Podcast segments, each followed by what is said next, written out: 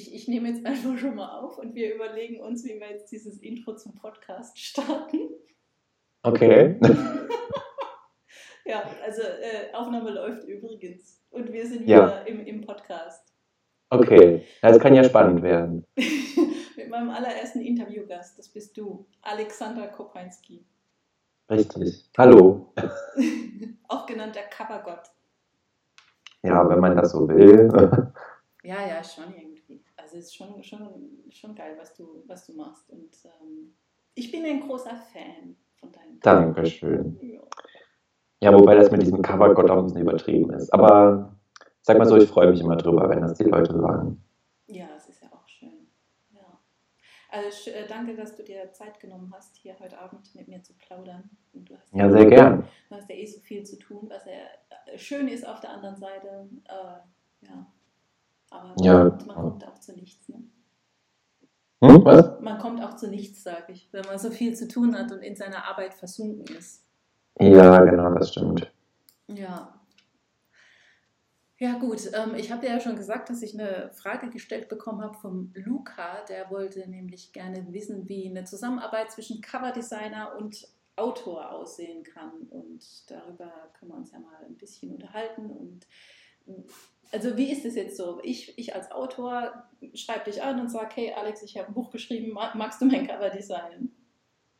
Ähm, ja, also jetzt gehen wir erstmal nur von den Self-Publishern aus. Mhm. Also wenn wir von Autoren sprechen, weil bei einem Verlag ist es halt nicht der Autor, sondern dann ist es dann der Lektor. Mhm. Und ähm, ja, wenn jetzt ein Autor auf mich zukommt und mir eine E-Mail schreibt, eine Anfrage, dann fordere ich auch meistens auch das Exposé an, wenn es nicht mitgeschickt wurde, damit ich mich natürlich auch für oder gegen das Buch entscheiden kann, weil ich möchte ja auch was gestalten, was mir selbst Spaß macht. Also jetzt, wenn ich irgendwie ein Cover gestalten müsste, wo ich überhaupt keine Idee dafür hätte oder weil es einfach nicht mein Fall ist, dann wird es schwierig. Und dann, ähm, ja, dann mache ich meistens ein Angebot, wenn ich dann, also wenn ich das Exposé annehme, dann mache ich halt ein preisliches Angebot und was da alles drin ist. Und dann schicke ich noch meine AGB und wenn, das, wenn dann alles abgeklärt ist und wenn dann ja, der Zeitpunkt gekommen ist, wo das Cover gestaltet werden soll, dann kriege ich auch noch ein Briefing meistens. Also Briefing bedeutet, da stehen so die Anforderungen drin, was das Cover alles haben soll, beziehungsweise was es transportieren soll. Aber manche Autoren haben auch gar keine Vorstellung. Die fragen dann einfach, was am besten wäre oder wie man das am besten umsetzen kann.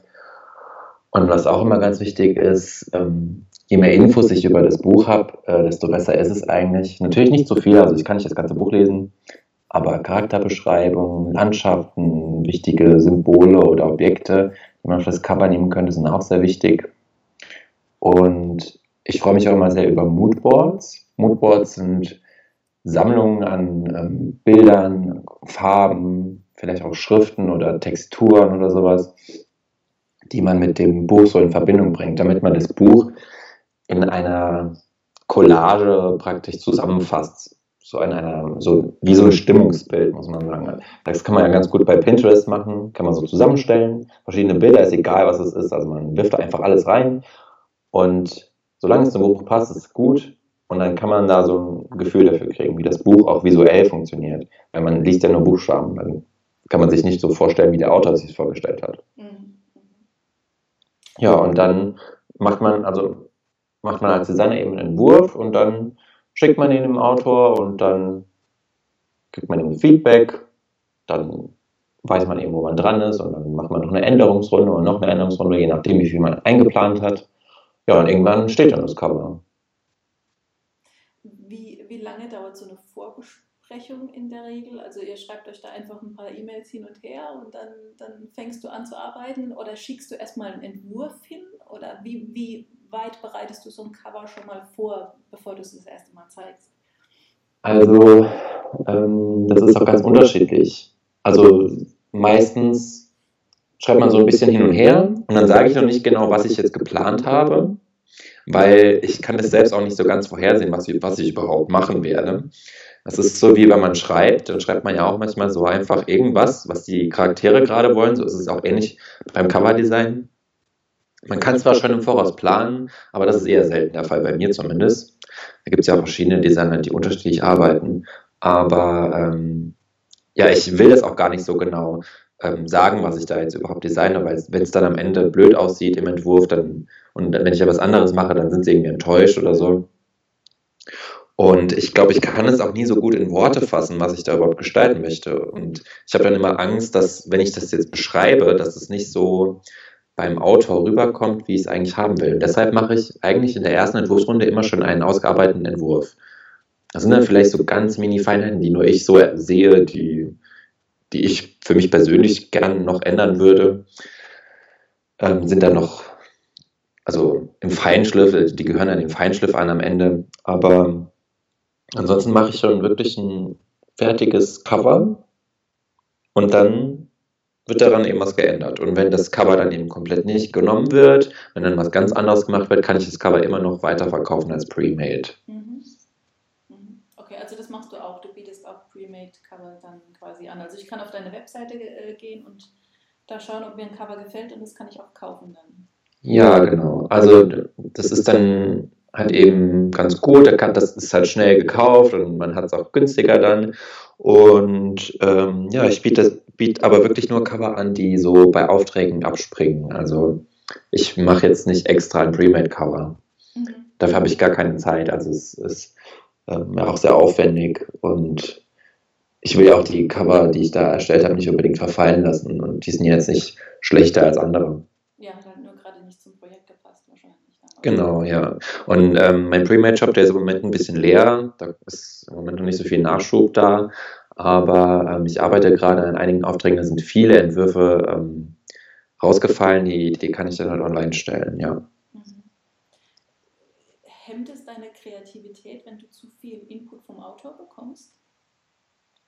Ähm, teilweise schon, also es ist aber nur, wenn die wirklich auf Sachen bestehen. Mhm. Also wenn die jetzt sagen, ich hätte jetzt gern das Model hier, genau das und sonst kein anderes und es muss drauf, dann schränkt es einen schon sehr ein. Also dann blockiert der Autor sich auch selber, weil es, also ich meine, er kommt ja zu mir, um mein Know-how quasi zu nutzen und dazu gehört eben auch die Konzeption und ähm, klar, ich kann das schon machen, also genau das Model nehmen und es genau so einfügen, wie der Autor es möchte, aber das ist dann meistens nicht so unbedingt äh, das Beste, was man da rausholen könnte. Also Beste in Bezug auf, da springen viele Leute drauf an, was man ja auch erreichen möchte, in der Regel das stimmt. Also du berätst auch den Autor dann und sagst, das wird so wahrscheinlich nicht funktionieren. Also, äh, weil es gibt ja oft so, dass, dass der Autor irgendeine Vorstellung hat und das möchte er halt dann unbedingt umgesetzt haben, aber du weißt schon von voraus aus deiner Erfahrung, weil du machst das ja jetzt auch schon. Wie lange machst du das eigentlich schon? Ich mache das so kommerziell seit 2014, Anfang 2014 und vorher seit 2010 habe ich das erst, also habe ich das erste Mal das Cover für eigene Geschichten gemacht, so, aber ähm, ja, das würde ich jetzt nicht als Berufserfahrung bezeichnen. Also Anfang 2014 habe ich so richtig losgelegt. Davor habe ich schon ähm, auch andere Cover gestaltet von Freunden oder Kollegen und ja, dann 2014 hat es richtig angefangen. Ja, also, also kannst du ja schon sehr gut abschätzen, was ähm, zu was gegriffen wird und zu was nicht. Also du berätst dann auch den Autor und sagst du, die Vorstellung, die du da hast, das wird sich so nicht so gut verkaufen lassen, richtig? Ja, genau. Also es ist halt schon, es gibt so gewisse Gestaltungsregeln. Ich meine, jeder Geschmack ist anders, aber es gibt gewisse Sachen, da kann man schon sagen, das gefällt einfach vielen nicht. Das also in der Regel. Mhm. Dazu gehören bestimmte Positionen, also von der Komposition her. Wenn man dann manchmal auch eine Skizze vom Autor zugeschickt kriegt, wo dann einfach viel zu viel auf dem Cover drauf ist. Das passiert sehr oft. Dann ähm, kann ich schon am Anfang sagen, das ist viel zu überfüllt oder die Gesichter stehen komisch und das sieht unnatürlich aus oder so. Das, ähm, ja, das erkennt man dann schon. Aber ich glaube, ungefähr 70 Prozent aller Autoren haben gar keine genaue Vorstellung vom Cover. Was ja aber eigentlich dann für dich gut ist, richtig? Weil dann hast du mehr ähm, ja. Raum Genau. Also ich würde auch sagen, dass ähm, die Cover von mir, die am meisten gemocht werden, sind die, wo ich die meiste Gestaltungsfreiheit hatte. Also wo ähm, ich auch wirklich gucken konnte, so was äh, steckt in dem Buch drin, wo kann man was rausnehmen, was perfekt für die Story passt, also wo ich auch wirklich gute inhaltliche Informationen bekommen habe vom Autor oder eben wo dann halt wenige äußerliche Vorgaben waren. Also es gibt ja oft zum Beispiel Objekte in einem Buch, die der Autor dann schon skizziert hat, die dann aufs Cover sollen. Aber die Buchbeschreibung, also der Text an sich, lässt viel mehr Kreativität offen. Also wenn man jetzt da irgendwie so ein Amulett hat oder so, dann ähm, kann man das auch ganz anders umsetzen, als der Autor sich das vorstellt, aber es passt trotzdem zum Text und dann kann man eben mehr aus dem Cover rausholen, also in solchen Fällen.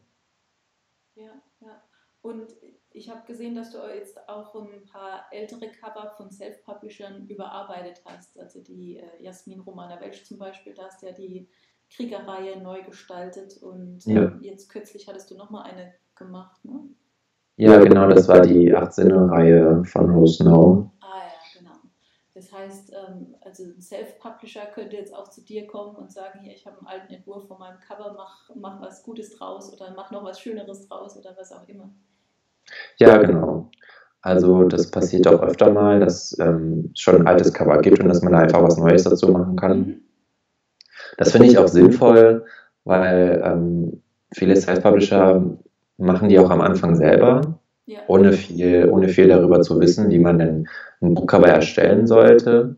Also so von den technischen Vorgaben auch und was zieht in der Masse oder was ähm, begeistert die Leute. Ich meine, man kann ja auch ähm, bewusst gegen den Mainstream gehen, aber trotzdem dabei viel erreichen. Mhm. Und das, so, das ist manchmal so das Zünglein an der Waage, das Cover. Mhm.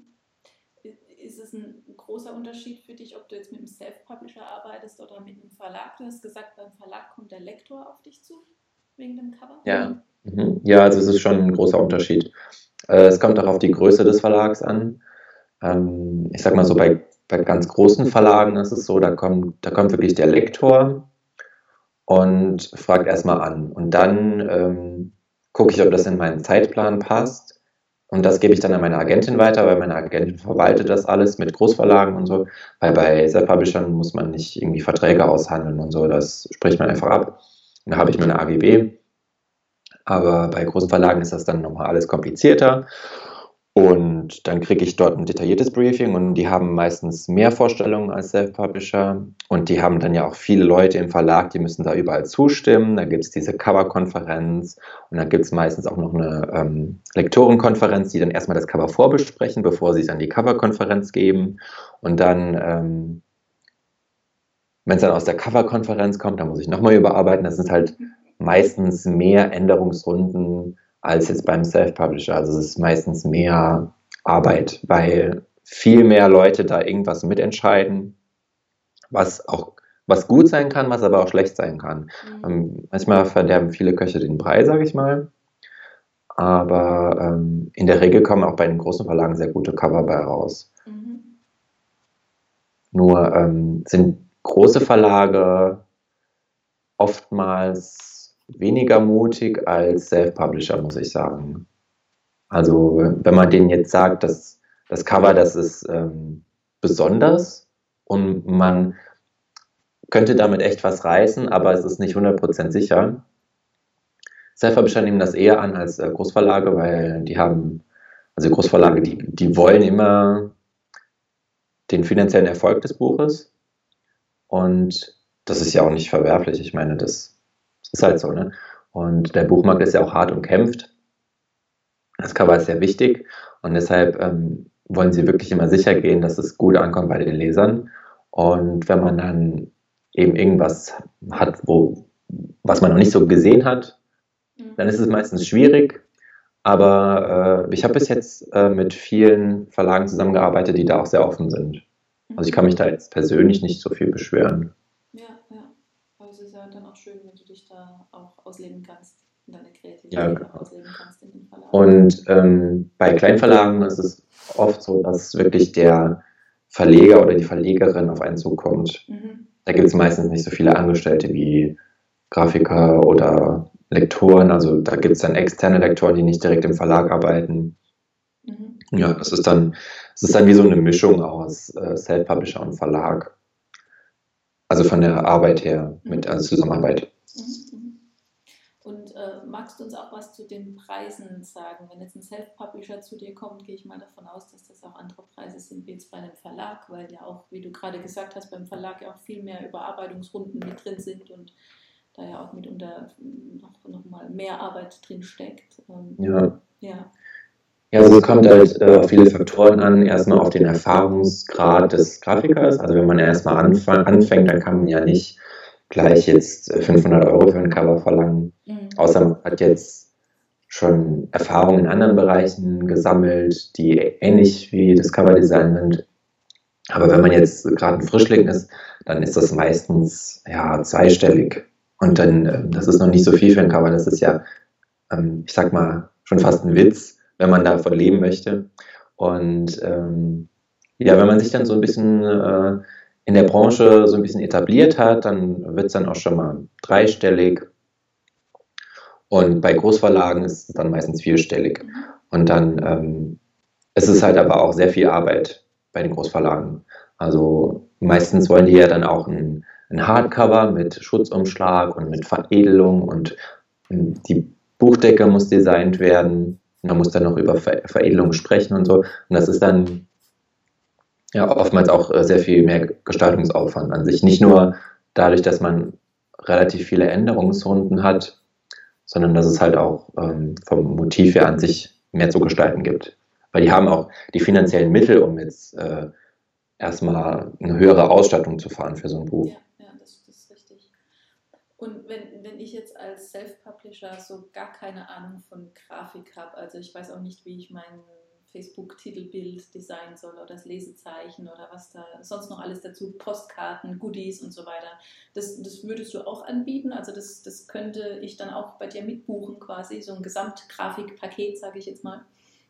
Ja, das könnte man auch, aber das ist jetzt nicht unbedingt viel billiger, wenn man das jetzt in einem Paket, sage ich mal, bestellt oder einzeln. Mhm. Das ist halt, man kann das schon ähm, bei mir auch anfordern, bzw. anfragen. Ähm, da sage ich auch nicht nein, wenn da das Cover schon dazu steht, dann ist es auch relativ schnell erledigt. Aber wenn jetzt jemand ähm, kommt und sagt, ich brauche für meinen Blog irgendwie einen neuen Banner, mhm. äh, wo halt noch gar kein Design steht, wo man es gar, gar nicht irgendwo anlegen kann, dann ist es halt auch teurer und ähm, zeitaufwendiger. Da muss ich auch gucken, dass das in den Zeitplan passt. Aber wenn ich jetzt eh schon für ein Cover Zeit eingeplant habe, dann kann ich da auch Lesezeichen zu machen oder. Banner oder Sticker, keine Ahnung. Ja, rundum, sorglos Paket. ja, genau. Und, und du hast am Anfang gesagt, es gibt auch Coveraufträge, die du ablehnst. Was, was, was für ein Genre, oder ist es genreabhängig? Was für ein Genre machst du denn gar nicht? Hm, ja, also es ist schon teilweise genreabhängig. Ich ähm, muss sagen, ich bewege mich ja hauptsächlich so im Bereich Fantasy und Jugendbuch. Und ja, also meistens sind die Aufträge, die ich ablehne, ähm, so Romance-Cover. Also ich nehme da schon auch welche an, aber nicht so oft, weil ich da eher weniger Lust drauf habe. Es kommt auch schon mal vor, dass ich da Lust drauf habe, dann nehme ich das auch gerne an, habe da meinen Spaß. Aber ähm, Fantasy finde ich schon ähm, sehr viel interessanter, weil man sich da auch mehr ausleben kann. Also da gibt es auch viel mehr Möglichkeiten von der Gestaltung her. Und äh, ja, ansonsten muss man überlegen. Also es ist halt nicht so stark genreabhängig, es ist auch sehr, sehr stark von der Geschichte selbst abhängig, ob, ob die mich jetzt irgendwie catcht. Mhm. Ich lese mir dann noch das Exposé durch oder auch gerne mal eine Leseprobe. Und dann merkt man schon, ob das was für einen ist. Ich meine, genauso wie wenn jetzt ähm, ein Verlag seinen Manuskripteordner durchguckt, was alles dabei ist, so mache ich das ungefähr auch. Ich gucke dann, was, was interessiert mich, was finde ich gut. Oder äh, es gibt ja auch viele Autoren, die dachten, sie schreiben da mal so ein Buch und es ist irgendwie ohne Hand und Fuß, also, für, also meiner Meinung nach. Und dann ähm, lehne ich das auch ab, aber das passiert jetzt eher selten, dass ich da denke, das ist jetzt für mich überhaupt nichts. Also es ist halt, ich finde die schon auch alle recht gut, aber ich nehme mir halt auch so die Aufträge raus, die ich am besten finde, also die mich wirklich sehr interessieren. Mhm. Ähm, ich sag mal so, am Anfang habe ich ja wirklich alles angenommen. Da habe ich mich auch erstmal ausprobiert, was gefällt mir denn, was gefällt mir nicht. Und da hatte ich auch nicht so, nicht so viel Zeitdruck, weil ja, man hatte auch nicht so viele Kunden und dann, dann probiert man sich eben an verschiedenen Sachen. Ja, aber du, du denkst dich ja da richtig rein in das Projekt. Ne? Also es ist ja genau. Und deshalb ist es auch wichtig, dass es auch Spaß macht, weil ja, wenn es keinen Spaß mehr macht, dann, ja, dann ist es halt schwierig. Ne? Ja. ja, verstehe ich. Und ähm, kommt es auch mal vor, dass du einen Kreativitätsblock hast? Also so ein, also bei Schreibern, bei Autoren ist es ja die, die Schreibblockade. Hast du sowas auch mal, so eine Kreativitätsblockade? Ja, also das habe ich relativ oft. Ähm, die habe ich meistens tagsüber, weil ich tagsüber nicht so kreativ bin. Das mhm. ist irgendwie ja von der Uhrzeit bei mir abhängig und ähm, deshalb bin ich auch so eine Nachteule. Und was ich dagegen tue, ist einfach an den PC setzen und mich daran festbeißen, also nicht wortwörtlich natürlich, aber äh, wirklich dranbleiben ja. und einfach machen. Okay. Das ist, glaube ich, das Beste, was man machen kann. Und ich habe auch ähm, in meinem Studium eine super Methode gelernt, um äh, Kreativität anzukurbeln. Das ist die 50-Ideen-Methode. Ähm, habe ich gelernt von meinem Professor Maximovic. ähm, da geht es darum, dass man für ein Thema 50 Ideen entwickelt, egal wie bescheuert sie sind. Man muss sie einfach niederschreiben. Und dann nimmt man sich 5 DIN, äh, 50 DIN A4 Blätter und schreibt mit einem fetten Edding alles drauf und skizziert das so und feuert das einfach so raus. Und alles an einem Stück. Und egal wie bescheuert es ist, man muss einfach rausschreiben. Und dann, so ab der 25. Idee, kommen die guten Ideen. Und die muss man rauspicken. Die Essenz davon, die muss man dann für sich rausfinden. Also die muss man dann so aus dieser, aus diesem Fundus von Ideen muss man die rausziehen. Mhm. Das ist zwar sehr anstrengend, aber es ist, hilft echt gut. Ja, das klingt auch von das habe ich noch nie gehört, aber 50 Ideen sind auch ganz schön viel. Ne? Das kommt ja jetzt, ja. also es kommt einem wenig vor und denkt sich, ja, 50 Ideen, aber setz dich mal hin und schreib 50 Ideen auf. Ja, das ist super viel. Also ich muss das für jedes Projekt von der Uni auch machen also für jedes Projekt bei, bei dem Professor. Mhm. Und ähm, das ist schon sehr gut. Also wenn man da nur zehn Ideen gemacht hätte, ich wäre nie auf die Ideen gekommen. Mhm. Mhm. Meistens ähm, vertiefe ich dann noch Ideen, die erst bei Idee 40 oder so entstanden sind. Ja, ja. Eine, eine coole Methode. Ich habe auch mal gehört, dass ähm, du, während du die Ideen aufschreibst, von 100 rückwärts zählen sollst. Weil in dem Moment, wenn dein Gehirn, also da kriegst du wirklich so voll den Knoten ins Gehirn. Und in dem mhm. Moment aber, wenn dein Gehirn quasi mit diesen Zellen beschäftigt ist, dann äh, kann das Unterbewusste mehr an Ideen rankommen und also auch mehr auf, auf Umwege denken. Weißt du, dass du so out of the box yeah. kommst, dass du da einfach Türen aufmachst, die dir vorher verschlossen sind, weil du eben so mit diesen Zellen abgelenkt bist, dass die, die Kreativität sich da andere Wege sucht. Ja, das stimmt. Ja, das kann ich mir auch gut vorstellen. Ja, aber es ist interessant, dass du dich dann trotzdem, also quasi wenn du, wenn du merkst, du hast quasi keine Kreativität, dass du dich trotzdem zwingst, dich hinzusetzen und loszulegen. Ja, genau. Also es ist auch für mich der einzige Weg tatsächlich, weil ähm, ich kann jetzt nicht sagen, oh, ich äh, setze mich jetzt mal hin und gucke Fernsehen oder so. Mhm. Das äh, hilft mir dann auch nicht wirklich weiter. Ja weil es ja nur ein Aufleben ist, halt, ist, aber du bist ja nicht dann produktiv daran, irgendwas zu ändern. Genau, ja. Und ähm, wenn mir wirklich keine Ideen kommen, dann scrolle ich mir einfach mal durch irgendwelche Bilder im Internet mhm. und dann ähm, irgendwann kommt die Idee, die kommt, ich weiß nie, wo die herkommt, aber irgendwo kommt sie auch her. Also es ist halt unterschiedlich. Mhm. Mhm. Aber Pinterest ist eine gute Adresse. Ja, tatsächlich. Also ähm, da habe ich auch mein Inspirationsboard. Aber was ich ganz lustig finde, ist, man sieht dann so ein Cover und denkt so, boah, die Idee ist echt cool. Aber dann durch diese Idee kommt man auf eine ganz andere Idee. Mhm. Wo man, wenn man dann jemandem erzählt, ja, das Cover hier hat mich dazu inspiriert, dann äh, fragen die dann so, hä, wie, wo denn? Ja, das ist was ganz anderes rausgekommen. Genau. Ja, und deshalb sage ich auch nicht gern, was ich am, also am Anfang sage ich auch nicht gern, was ich machen will. Ja. Ich deute es immer nur so an und äh, dann gucke ich einfach, was passiert. Ja, ja, damit du dich da nicht, selbst auch nicht einschränkst. Ne? Richtig. Ja. Wie lange brauchst du ungefähr? Für, ich weiß, das ist jetzt so eine, so eine tolle Frage. Wie lange brauchst du für ein Buch? Wie lange brauchst du für, wie lange brauchst du für ein Cover? Ja, also das kann man einteilen in zwei Phasen.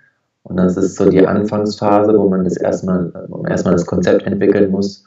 Manchmal liegt der Auftrag dann so zwei Wochen bei mir und mir fällt nichts dazu ein und ich muss dann echt immer so wieder, immer wieder dran denken, keine Ahnung. Also im Alltag denke ich immer wieder drüber nach, was, was ich denn machen könnte. Und äh, dann suche ich auch bei Shutterstock ganz viel und stelle mir so, ein, so, ein, so, eine Lightbox zusammen, so heißt es bei Shutterstock, also diese Boards.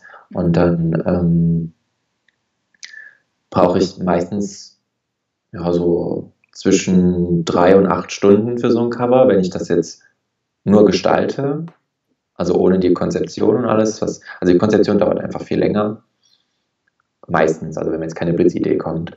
Und ähm, dann setze ich mich tatsächlich ran, wenn ich alle Bildmaterialien habe und dann kann ich es in einem umsetzen. Und das dauert dann drei bis acht Stunden. Mhm. Kommt halt darauf an, wie aufwendig das ist. Ja, ja, klar. Ja, aber drei Stunden ist ja auch ist cool. Ja, also das ist schnell. Ja. Ich glaube, mein schnellstes Cover, was ich auch selber gut finde, waren, glaube ich, zwei Stunden. Mhm. Aber das, das war wirklich so eine Blitzidee. Ja. Ja, ja ansonsten. Das ist ja auch beim Schreiben ganz oft so, ne? wenn du da irgendwie eine Szene äh, schreibst du in zehn Minuten runter und bei anderen brauchst du irgendwie zwei Stunden und weißt am Ende ja. doch nicht, also ja, es ist immer ganz unterschiedlich, diese kreativen Prozesse. Das wird ja dir dann genauso gehen. Ja. Was, was ist, warum hast du dich eigentlich fürs Coverdesign entschieden? Also was ist das Spannende für dich an diesem Prozess? Also ich muss sagen, ich habe mich gar nicht bewusst dafür entschieden. Mhm. Es äh, war halt so, ich habe am Anfang selbst geschrieben, habe meine Buchcover dann selber gemacht. Also ich habe das nie irgendwie veröffentlicht oder so, sondern nur bei Bookreaks online gestellt. Und ähm, das waren so dilettante Versuche, sage ich mal. Es hat einfach Spaß gemacht und die Form von Kreativität fand ich sehr interessant. Ich habe mich schon immer sehr für Kunst interessiert und es ist ja auch eine Form von Kunst. Und ähm, ja, da habe ich aber irgendwann gemerkt, dass die Buchcover eigentlich viel mehr Spaß machen mhm. und äh, habe dann für andere User dort auf dieser Plattform gestaltet und habe mich immer wieder auf ein neues Cover gefreut, habe parallel auch viel mit Fotografie gemacht und Zeichnungen und bin dann irgendwann dazu gekommen, dass mich jemand angefragt hat, ob ich nicht auch mal äh, Geld dafür haben will. Und ich so, ja, wieso denn nicht? Also ich habe es vorher mal kostenlos gemacht. Mhm. Und es hat mir sehr viel Spaß gemacht und ich bin da irgendwie so reingerutscht und dann habe ich dadurch quasi meinen Traumberuf gefunden. Schön. Ja. schön. Also du kannst wirklich sagen, dass du deinen Traum lebst. Genau, das stimmt. Mhm. mhm. Ja. Man hat ja viele Vorteile, wenn man selbstständig ist. Also ja, man kann stimmt. ja sein Leben komplett selbst einteilen. Also wenn ich jetzt sage, ich will jetzt nächstes Jahr aber mal zwei Monate weg sein, mhm. was ich jetzt letztes Jahr gemacht habe, dann kann ich das machen. Ja, ja. Bei einem Arbeitgeber, du kannst nicht sagen, ich nehme jetzt mal zwei Monate frei. Das ist richtig. Und du hast Oder, den Vorteil, dass du überall arbeiten kannst. Ne? Du brauchst eigentlich nur ja, Laptop genau. und Internet. Ja, das wollte ich gerade sagen, ja. Also man kann wirklich überall arbeiten, man ist nie irgendwie gebunden, außer man braucht halt eben seinen Laptop und mhm. Internet. Ja, und vielleicht auch noch ein bisschen Briefpapier. Und das war es dann eigentlich auch. Ja, schön. Ähm, wie kann man dich kontaktieren am allerbesten, wenn jetzt ein Autor zuhört, ähm, der gerne ein Cover bei dir designen lassen möchte? Wie, wie ist der einfachste Weg, mit dir in Verbindung zu treten? Ja, man kann am besten über die Website, ähm, kann man da ein bisschen Kontakt herstellen. Da gibt es halt auch alle meine Daten, also E-Mail und so. Und ähm, also ich bevorzuge tatsächlich E-Mail. Mhm. Facebook geht auch. Facebook ist aber auch so ein bisschen, sag mal, das, da macht man wieder so einen neuen Ordner auf für alles. Deshalb, also Mail ist tatsächlich am besten. Mhm. Dann packe ich deine Webadresse ähm, in die Show Notes rein und dann kann da jeder ja, sehr gern. drauf zugreifen und dir eine Mail schreiben. Richtig. ja. ja, sehr cool. Mensch, jetzt haben wir eine halbe Stunde schon gequatscht. Ja, voll gut. Ja, ich finde es immer so äh, krass, wie die Zeit dann vergeht. Und ähm, danke für das Interview. Ich hoffe, diese Aufnahme hat funktioniert. wenn sie nicht funktioniert ja, sehr gerne. Hat, ich bedanke mich auch. Funktioniert hat, dann tut es mir leid. Dann müssen wir das Interview nochmal führen. so, ja, das ähm, macht ja nichts. Ja, warte mal kurz. So, das Interview hat ja Gott sei Dank funktioniert und nochmal ein ganz dickes Dankeschön an Alexander Kopeinski. Ich packe euch alle Infos dazu nochmal in die Show Notes und hinterlasst mir gerne einen Kommentar oder eine Rezension, wenn es euch gefallen hat. Wenn ihr noch Wünsche, Anregungen, Fragen und so weiter habt, dann schreibt mir an podcast.nicole-böhm.de. Aber auch das werde ich in die Show Notes packen. Nächste Woche kommt wieder eine neue Folge. Ich freue mich, wenn du wieder mit dabei bist und bis dann. Ciao.